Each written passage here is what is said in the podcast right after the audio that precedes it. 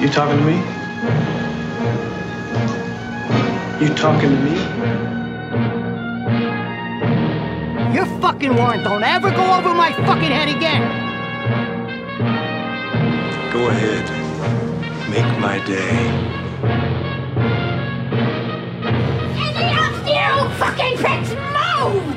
And I'll execute every motherfucking last one of you!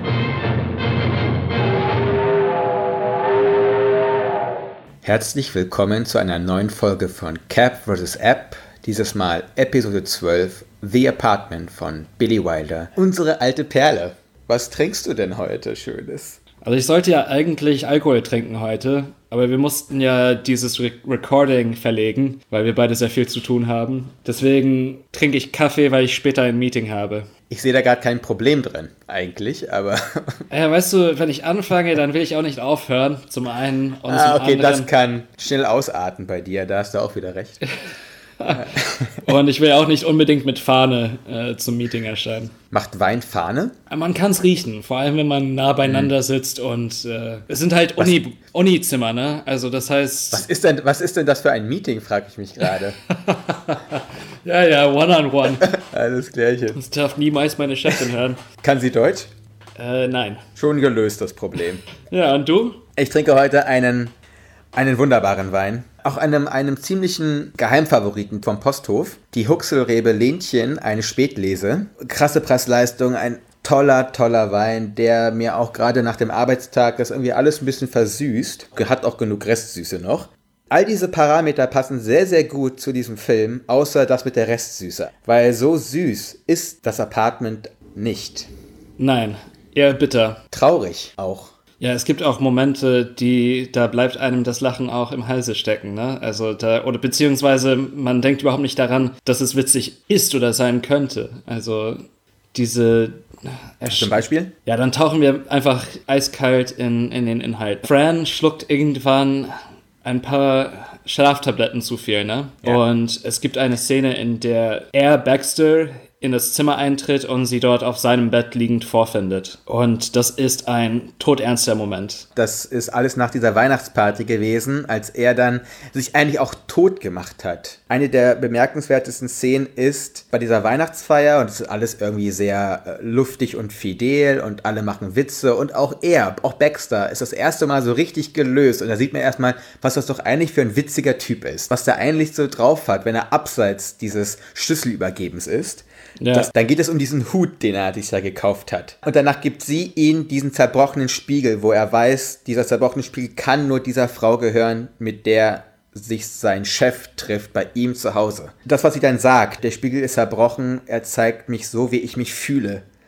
Und das ist so ein unglaublich tief trauriger, ernster Satz. Außerhalb dieses kleinen Büros von ihm ist ja gerade, da ist ja Mayhem, ne? Da ist ja diese riesige, laut grölende Weihnachtsfeier, wo Leute auf den Tischen tanzen und sich irgendwie alle in den Arm hängen und dann kommt dieser Satz so rein und trifft dich mitten ins Mark. Ab diesem Moment hat er sich ja tot gemacht innerlich. So gesehen alles geklärt, dass er nicht mit dieser Frau zusammen sein kann, mit der er gern sein, zusammen sein möchte und geht dann ja in die Bar und tut ja was für ihn absolut atypisches eigentlich er bandelt mit einer Frau an, die äh, sich so in Weihnachten an so einer, an so einer Spelunke treffen und bringt die ja dann mit nach Hause zu sich. Also das erste Mal, dass er wirklich selber eine Frau mit nach Hause bringt.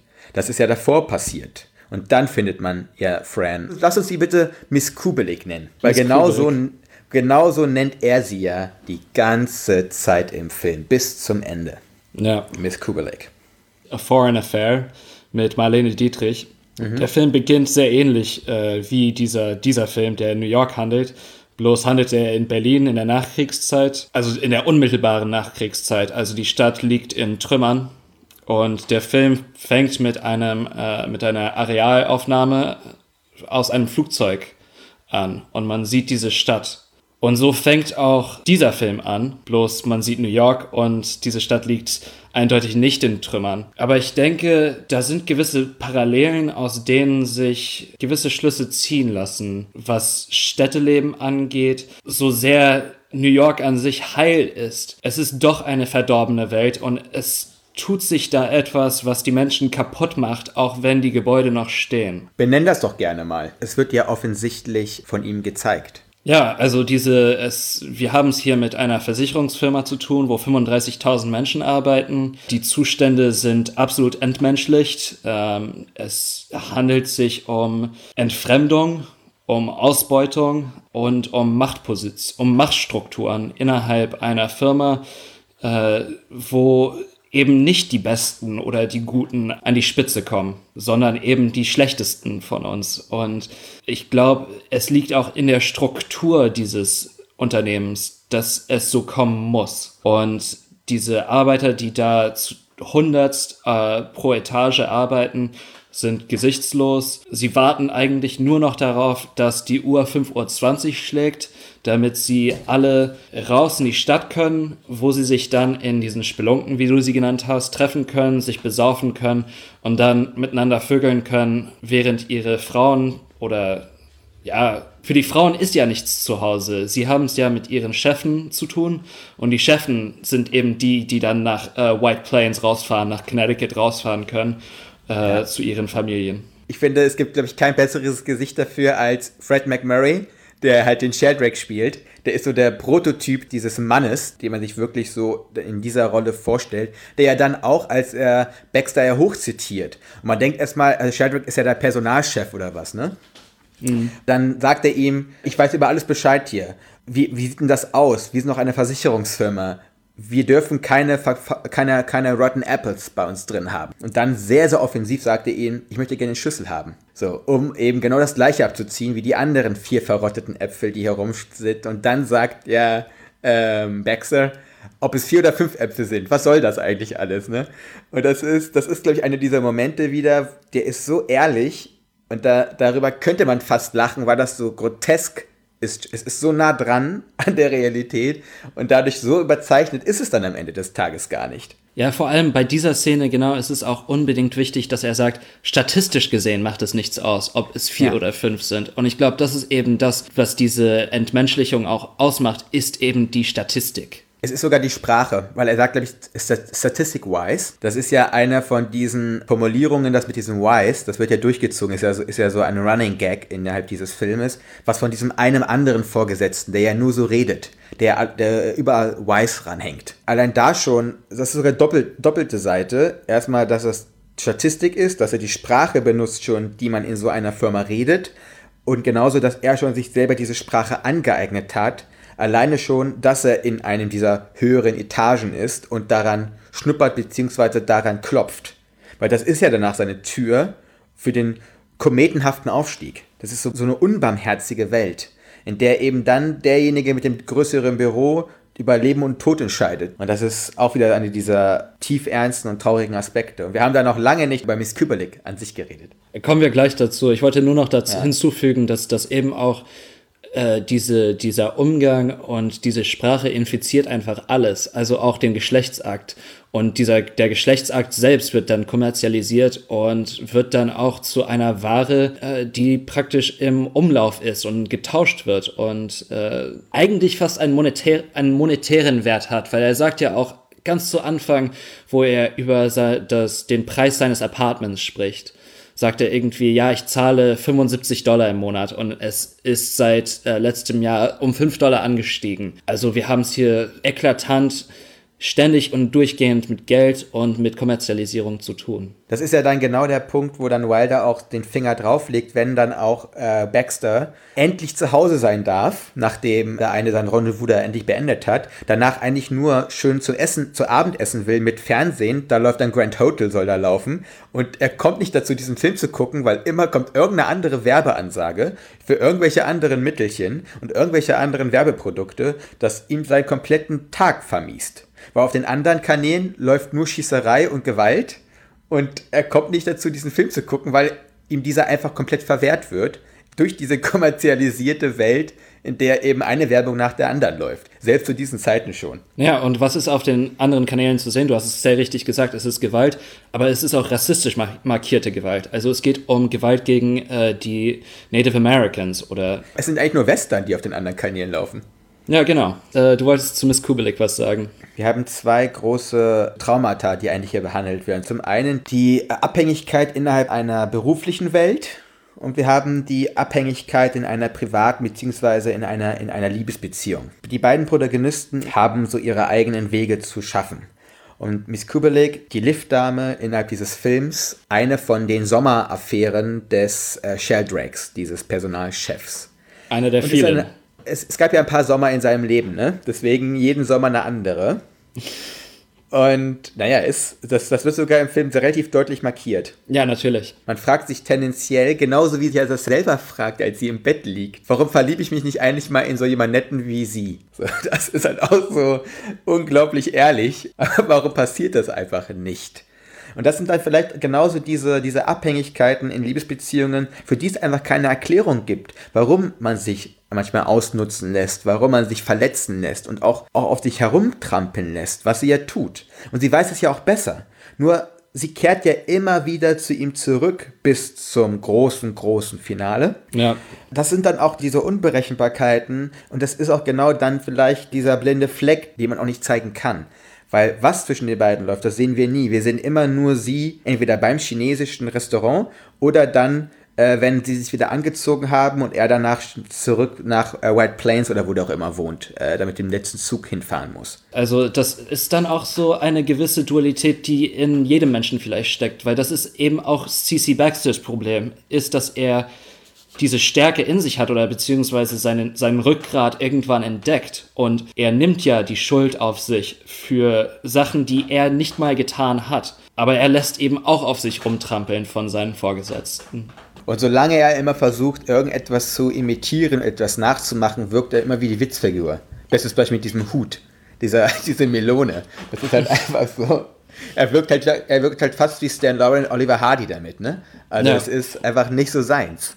Du hast mir, als wir dann über uns ganz kurz davor über diesen Film ausgetauscht haben, hast du gesagt, wir müssen über viel reden. Denke, ich weiß, warum du äh, das damit so in Verbindung gebracht hast. Möchtest du was dazu sagen? Ja, ich habe nämlich mit der Szene angefangen, wo Fran äh, mit Sheldrake in einer Kneipe sitzt und oder beziehungsweise es ist in diesem chinesisch in diesem chinesischen Restaurant, wo sie sich immer treffen. Und das ist da ihr Ort. das ist ihr Ort und da wird Neujahr gefeiert und es wird Drumroll please Old Lang Syne gesungen und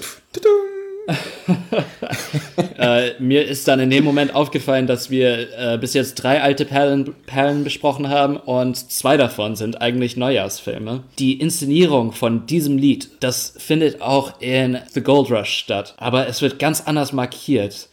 In The Gold Rush ist da eine heimige Atmosphäre und es ist eine sehr rührende Szene und man, man will fast da sein. Weißt du, was ich meine? Es ist so, da ist die Wärme und da schaut The Little Tramp oder The Little Prospector, wie er in The Gold Rush heißt, äh, so, so, ja, rüber und will dahin. In diesem Film ist es was ganz anderes. Es ist ein, ein Bacchanal, was da gefeiert wird und es sieht, alle sind besoffen, alles grapschen einander an. Da will man auf keinen Fall hin. Sie merkt dann, dass Baxter der Richtige ist für sie, dass er seinen Job aufgegeben hat, weil er nicht mehr für diesen, für diese Best, für dieses Monstrum eigentlich arbeiten möchte und flieht dann vor dieser Szene. Er ist derjenige, der von den 35.000, was war das, 158 Leuten, die dort gearbeitet haben, der anders ist. Und das merkt sie in diesem Moment. Ich wusste schon, dass das wieder auf Outline Sign wieder zu sprechen kommt. Ich hätte darauf wetten können. Es ist auch einfach ein geiles Neujahrslied. Das hat an sich schon so eine eigene Wehmut und so eine Melancholie. Hast du es gerade gesagt, du hast da diese Orgie innerhalb dieses China-Restaurants im Kontrast dazu diesen Auszug vom Baxter aus seinem Apartment. Alles ist in Kartons eingepackt. Es gibt zwei Gläser Champagner und eine Partie Gin Romy. Da würde ich dann wieder gerne sein. Für mich ist das eine der schönsten Liebesszenen, die ich jemals in einem Film gesehen habe, weil sie küssen sich nicht. Sie küssen sich im gesamten Film nicht. Sie schauen sich nur in die Augen. Und er gesteht ihr seine Liebe und sie sagt einfach nur, shut up and deal. Mit äh, vier Worten und einem tiefen Blick in die Augen, mehr brauchst du nicht.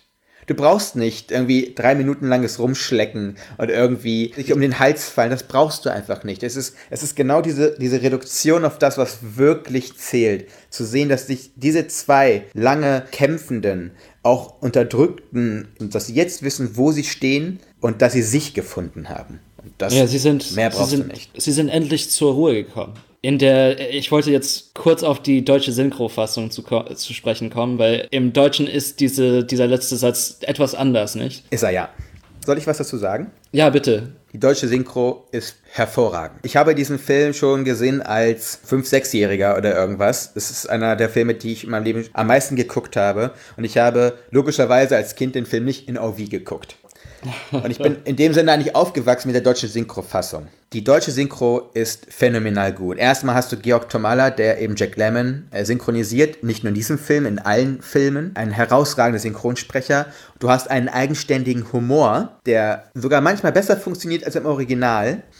Es gibt nämlich dann diese eine Szene, wo dann Dr. Dreyfus sagt, and we have three sisters from Bellevue. Und auf Deutsch sagt er, und wir haben drei ausgesprochen muntere Schwestern. Das ist einfach so ein, irgendwie auch so ein schöner, schöner Satz. Oder äh, wo er in der Bar sitzt und er sagt, äh, and one of these little mothers, als er einen neuen Drink bestellt. Und auf Deutsch sagt er, und noch ein Trösterchen für Fatih. Das finde ich irgendwie auch sehr charmant. Aber Ja. um endlich mal zu dem Punkt zu kommen, den du ansprechen wolltest. Sie siezen sich die ganze Zeit im Film. Die, Im Englischen sagen sie immer Miss und Mister zueinander. Ne? Dadurch wird es auch deutlich, dass sie sich tendenziell siezen. Der letzte Satz ist, halt den Mund und gib, sagt sie zu ihm. Und die ganze Zeit davor hat sie ihn gesiezt. Was aber im Englischen auch deutlich wird, weil sie sagt, shut up. Was ja ein bisschen schroffer ist als alles, was sie davor zueinander gesagt haben. Weil auch wenn die gesamte Welt um sie herum keift, sie ausnutzt, sie tritt, diese beiden Menschen haben sich gegenseitig nie ein schlechtes Wort gesagt. Sie beide haben immer zueinander gehalten und haben sich niemals verletzt. Äh, ich habe eine andere Frage, nämlich zum Jiddisch, was da in dem Film Ah. im Englischen auftritt, weil es ist Ja. dann äh, sehr klar markiert, dass Baxter eigentlich in einem jüdischen Viertel wohnt. Eben dadurch, dass die, wer ist denn das, die, die unten wohnt, die, ähm, Seine Vermieterin. seine Vermieterin hat dann gewisse jiddische Ausdrücke und dann Dr. Dreyfus eben auch mit diesem Be a Mensch. Ja, also Mrs. Dreyfus hat so einen leichten Akzent, auf jeden Fall. Er sagt einfach nur zu ihm, wissen Sie, wie es ist, einfach ein Mensch zu sein. Sie, sie redet einfach anders. Sie sagt dann so sowas wie, "Hm, Sie sieht mir aber ein feiner Pussierstängel und sowas. Ne? Aber das ist so ein bisschen auch so Tschecho, Tsche, ein bisschen tschechoslowakisch fast schon, wenn du so äh, Chorvinek und Spabel vielleicht kennst. Ähm, die, kennst du die? Nee, überhaupt nicht. Ah, große Wissenslücke, musst, musst du dir reinziehen. Das ist tschechoslowakisches Puppentheater mit Chorvenik und Spabel. Das ist vielleicht eher so ein bisschen sprachlich daran, wie die, wie äh, auf jeden Fall Mrs. Dreyfus redet. Miss oder Mrs.? Äh, für, für Eine Dreyfus verheiratete Mrs. Frau. Mrs. okay, doch Mrs. Ja. Also eigentlich verwendet man das gar nicht mehr heute. Man sagt dann Ms, also M-I-Z, äh, weil Ja, das ist wie im Deutschen mit Fräulein, sagt kein Mensch mehr. 1960 war das so. Ja, ja. Worüber können wir noch reden? Die Nebenfiguren, das äh, war so die, der Ach, perfekte ja Einstieg gerade. dafür eigentlich. Äh, Genau. Eben Dr. Dreyfus, äh, der eigentliche Held des Filmes, meines Erachtens. Fantastisch geschauspielert, so charmant und ich glaube, das, das durchzieht auch den ganzen Film, ist diese Charme von Dreyfus, von eben Baxter, aber auch von Fran. Ich meine, das ist eine sympathische Frau und sie, man fiebert am Ende doch mit, auch wenn man so gewissermaßen diese kritische Distanz bewahren wollte. Wolltest du Und das? Ich versuche es zumindest bei jedem Film. Es äh, entgleitet mir oftmals, vor allem bei den Filmen, die wir äh, haushoch loben und bei denen, die wir, wo wir ein Hatefest veranstalten. Es ist einfach eine meiner totalen Lieblinge. Das ist halt einfach so. Genauso wie ich andere Filme, die wir schon besprochen haben, abgrundtief verabscheue. Am Ende ist es halt auch einfach subjektiv, ne? So, so lässt sich nicht verstellen. Ne? Vom, vom, vom Herzen reden. Ja, vielleicht ist das auch unser USP. Ich hoffe doch. Auf jeden Fall, äh, dieser ja, menschliche Umgang Wilders mit seinen Subjekten, das kommt durch. Das, das ist in, ja, es ist fast, ich meine, wir haben es hier mit richtiger Härte zu tun in New York City und äh, diese, diese Ausbeutung ist zu sehen und sie ist immer da, aber gleichzeitig behandelt Wilder seine Protagonisten mit so einer samtigen und äh, ja, es ist ein samtiger und liebevoller Umgang, den er an den Tag legt mit diesen Protagonisten. Ich kann es irgendwie nicht anders beschreiben. Weißt du, was ich meine? Das ist ein bisschen das, was wir auch bei Florida Project gehabt haben, ne? Mit Sean Baker. Ja. Dass du hier jemanden hast, der sich zu einem Komplizen macht seiner, sein, seiner liebevollen Figuren. Dass er eine Empathie entwickelt, die so oft den Leuten irgendwie abgeht. Wenn es auch um so eine Herzenswärme und auch um einen Humor geht, weil Dreyfus hat unglaublich viele gute Gags. So, ich trinke jetzt meinen letzten Schluck meiner Spätlese. Ja, könnt ihr. Einfach, ja, es, es passt einfach gerade so schön. Das ist dieser Film und diese Spätlese, das ist eine, eine, eine, eine wunderbare Vermählung von zwei wunderbaren Dingen. Ja, ich merke auch, meine Liste von Filmen, die ich schauen muss, wenn es dann zum Neujahr, äh, gegen Neujahr läuft, äh, wächst mit jedem Mal, dass wir diesen, diesen Podcast schmeißen. Ich gucke Apartment wirklich jedes Mal so zwischen den Jahren. Es ist auch ein perfekter Date-Film, ehrlich gesagt. Es ist ein spannender Film, ein lustiger Film. Es ist ein romantischer Film, ohne dann diesen awkward Moment zu haben, wo sich irgendwelche Leute auf der Leinwand küssen und man da irgendwie mit seinem Date vielleicht daneben sitzt und sich so denkt, na, was ist, Ist jetzt? das der Moment, wo man dann den Arm so um die Schulter legt? Und dann genau so, dieses, oh, ich bin so müde. ah. das, hast, das hast du hier nicht. Auch ein unverfänglicher Date-Film. Also, absolute Empfehlung als Datefilm und äh, absoluter Muss als Neujahrsfilm, ja? Empfehlung als Datefilm, Neujahrsfilm, Sonntagsfilm. Immer, guckt ihn euch immer an. Also ehrlich, egal wann. guckt ihn euch doch einfach jetzt an, egal was ihr gerade macht. Das Ding muss man gesehen haben. Alles, Erachtens. alles stehen und liegen lassen. So, kommen wir jetzt von diesem Film zu der Vorschau auf den nächsten, unserem Blockbuster-Film wieder. Ja, Pacific Rim 2 eigentlich The Uprising. fantastisch. Bis dahin.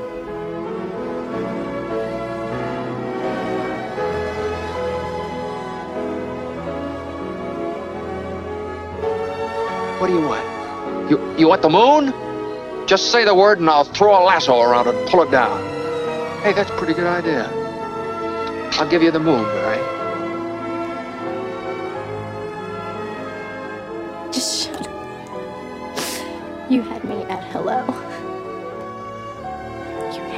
hello. You should be kissed and often, and by someone who knows how.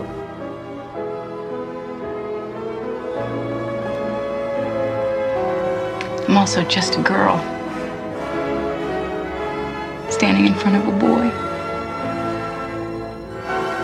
Asking him to love her.